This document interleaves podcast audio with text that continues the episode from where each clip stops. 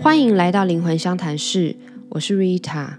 最近还蛮多人问我有关于选择的问题，比如说他们可能来找我看星盘，然后或是跟我聊天的时候，就是在讨论说我的职涯应该选择什么样的路，然后我之前选的工作、之前的人生是不是都浪费了，是不是都没有走在对的道路上。嗯，甚至很多人发问这个问题、讨论这个问题的人，其实是已经在灵性的旅程上，我甚至自己是身心老师等等的。嗯，我觉得反而有的时候啊，当我们比如说每天都在打坐啊，或者是已经在这些修炼里面的时候，也会带入一个新的焦虑，一个升级的焦虑，就是。啊，我不是应该要能够更听到高我的声音吗？听到灵魂的指引吗？那万一我还是走错了怎么办？嗯，我觉得蛮有趣一点是说，为什么我们会这么执着于要获得一个正确答案？好像不能浪费一丝一毫的时间或是资源，是不是教育养成的？不太晓得，可能我们以前就是被训练成，就是考试总是要有个正确的答案。然后，我们的社会家长可能也让我们对于美好人生的定义，就是一种所谓的人生胜利组这样的想象和投射。我觉得这个问题的背后，其实无关乎于什么选择是正确，什么选择是错误，而是发问的人可能在目前的这个状态里面，对生命是不敢信任的。但其实，到底除了你以外，有谁能够去给出一个正确的答案呢？或许很多人去算命或者是看命盘，我们去参考命理，嗯，的确是可参考的。它看出来的是一种嗯能量，好像是你的。我觉得所有命理工具都是一样啦，就是不管是星盘啊，还是紫薇，还是八卦，它有点像是说你出生的时候，你这个灵魂到地球上的一个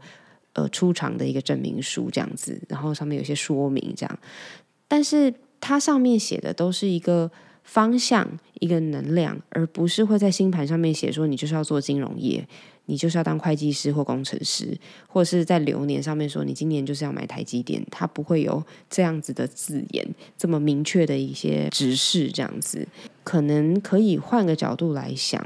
这所谓的能量，其实就是这个人大致上会怎么样去经历自己的人生。的一种运作方式。那如果我们把人生想象成一趟体验的这个角度的话，其实就有点像我们去旅行一样。旅行的时候，目的地从来就不是旅行的目的。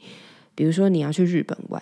不可能是你到日本然后打证，然后这旅行就完成了吧？从我们开始计划，从我们。订机票、旅馆到当地，然后你历经了一些有趣的事情，遇到一些人等等等等之类的。或许你也会搭错车，或许你也会绕错路。但是其实这一切对事后一个整体的感官来说，就是嗯，它是一个有趣的体验。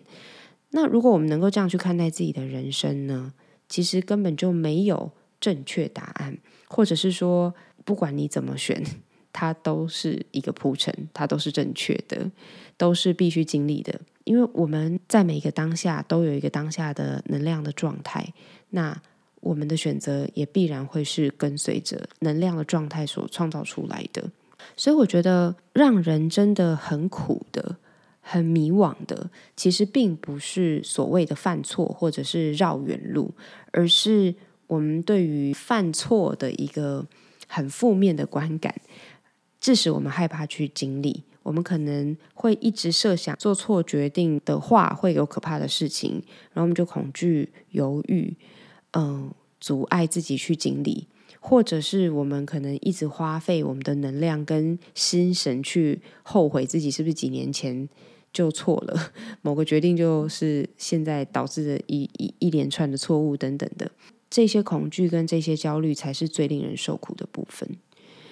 而且，比如说，举个例子来讲好了，可能有些人会觉得说：“哎呀，我是不是当初念大学的就选错科系？你看我现在，我现在做的工作跟以前的科系就完全那个专业就完全无关。”但是，嗯，你或许不是收获了专业的部分，可是你收获了人啊，或者是你加入了某个社团啊，你有了某一个很棒的体验，或者你收获的是，嗯，某一种。这个专业的思维方式，而致使了今天的你这样子。或者你至少知道你不喜欢那个东西吧，就是你念了四年，然后你至少知道说，OK，我对这件事情没有兴趣，这也是一个学习。但如果你一直焦虑、纠结于之前犯的所谓的错误，所谓的绕远路，所谓浪费时间，那你就会完全看不到自己收到的礼物和学习。你会一直把焦点放在那个你认为是错的事情上面。所以我觉得。嗯，无论你现在是否满意你的现状，或者你觉得非常的迷惘，那都没有关系。保持开放的心态，永远是最轻松的捷径。我觉得灵性上其实很多练习都是为了 让我们能够轻松的，就是活在当下，跟尽量敞开。比如说，我们要打坐，嗯，我们要静心，很保持专注的去觉察当下的每一个状态。其实都是在帮助我们去练习这种感觉，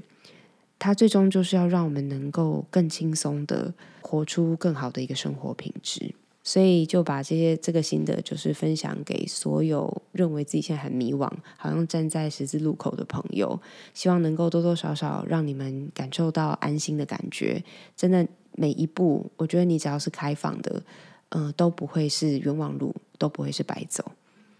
好，那我们今天就先聊到这边。如果有其他任何想听、想聊的，可以私讯到我的脸书或者是 Instagram“ 灵魂相谈室”。那我们今天就先这样喽，下次见，拜拜。